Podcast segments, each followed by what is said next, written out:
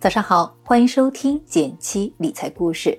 在微信搜索“减七”公众号，回复“电台”可领取财务自由书单一份，一元加入实操营，每天十分钟，学会钱生钱。最近股市波动比较大，很多朋友想把闲钱存入比较安全的地方，趴一趴，放哪里合适呢？存银行理财吧，收益不够高；放互联网存款吧，都下架了。可能各种理财平台兜了一圈都没找到合适的产品，有没有可以多赚一点又稳健的去处呢？这时候就想到纯债基金了。今天我就来和大家仔细聊一聊。先来看看什么是纯债基金。纯债基金是债券基金的一种，主要特征就是纯，百分之一百投资债券，不参与任何股票投资，稳字当头。债券其实就是欠条。比如小 A 找朋友借一笔钱，写好欠条，签好字，朋友才放心把钱借给他。通常欠条上写明了借款金额、还钱时间，可能还会有利息约定。这个过程如果发生在企业、国家之间，欠条的名称就变成债券了。就好像国家为了借钱而发行的债券，就叫做国债。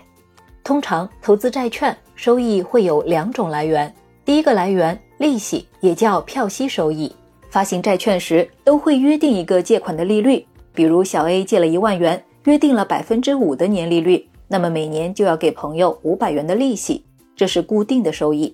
第二个来源，价格波动，债券和股票一样可以上市交易，因此价格也会有涨跌。一百元的债券有时候可能九十多块，也可能价格涨到一百以上，但它的波动幅度远小于股票。整体来看。债券是一个比较稳健的投资品，而买纯债基金就是把钱交给基金经理，让他帮你去投资一篮子债券，比如文字区的这支纯债基金。长期来看，它的收益曲线平滑，表现的四平八稳，而且和股市的相关性很低。在股市大跌的时候，它依然能走出一条稳健的路。最近一个月股市大调整，它不跌反涨了百分之零点五，真正起到了安全垫的作用。不过也别把稳健和百分之一百保本联系在一起。去年纯债基金出现了两次下跌幅度不小的情况，不过短则几天，多则几个月，基本能涨回来。即使是不小心踩雷的几个纯债基金，也慢慢企稳回升了。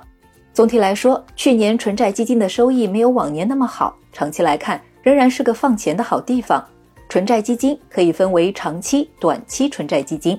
一般来说，名字里带短债的就是短期纯债基金，否则往往就是长期纯债基金了。两者的收益是不同的。长期纯债基金平均年化收益在百分之五到百分之七，能跑赢普通的银行理财。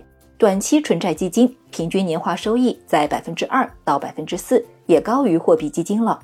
如果你想投资纯债基金，那这里我也分享几个购买时你要注意的点。首先，一年内要用的钱可以来买短期纯债基金，因为它的波动更小、更稳定。首先，一年内要用的钱可以来买短期纯债基金，因为它的波动更小、更稳定。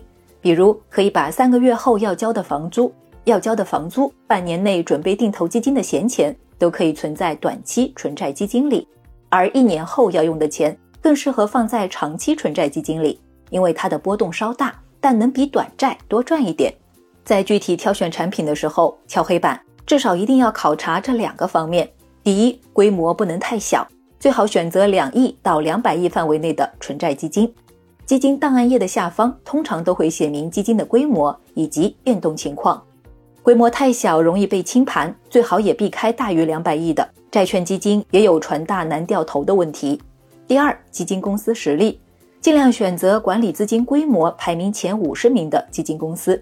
这个可以在天天基金网查询到。这个筛选方法比较粗糙，但也能看个大概。规模排名越高，投研等各方面实力就相对更强。最后，我还要嘱咐大家两点：第一，分散再分散。投资债券基金最大的担忧就是信用风险。如果发债人不还钱，投资人会面临一定损失。比如去年发生过两次波及范围比较大的债券违约事件。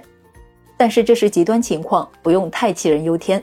我们配置的时候买两到三只不同基金公司的纯债基金，就能起到一定分散风险的效果。第二，要耐得住寂寞。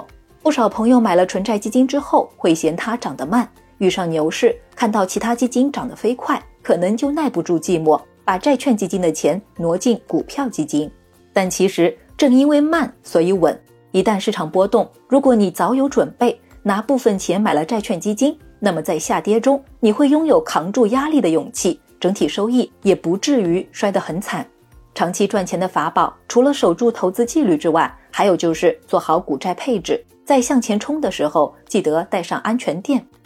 当然，除了纯债基金，还有很多不错的投资品可供我们选择。如果你想了解这部分内容，不妨报名我们的一元实操营进行学习。具体报名方式可以看一下音频下方的文字区，或者私聊我。好了，今天的内容就是这些，文字稿已上传，欢迎阅读。点击订阅电台，每周一到周五，简七陪你一起听故事、学理财。我们明天见，拜拜。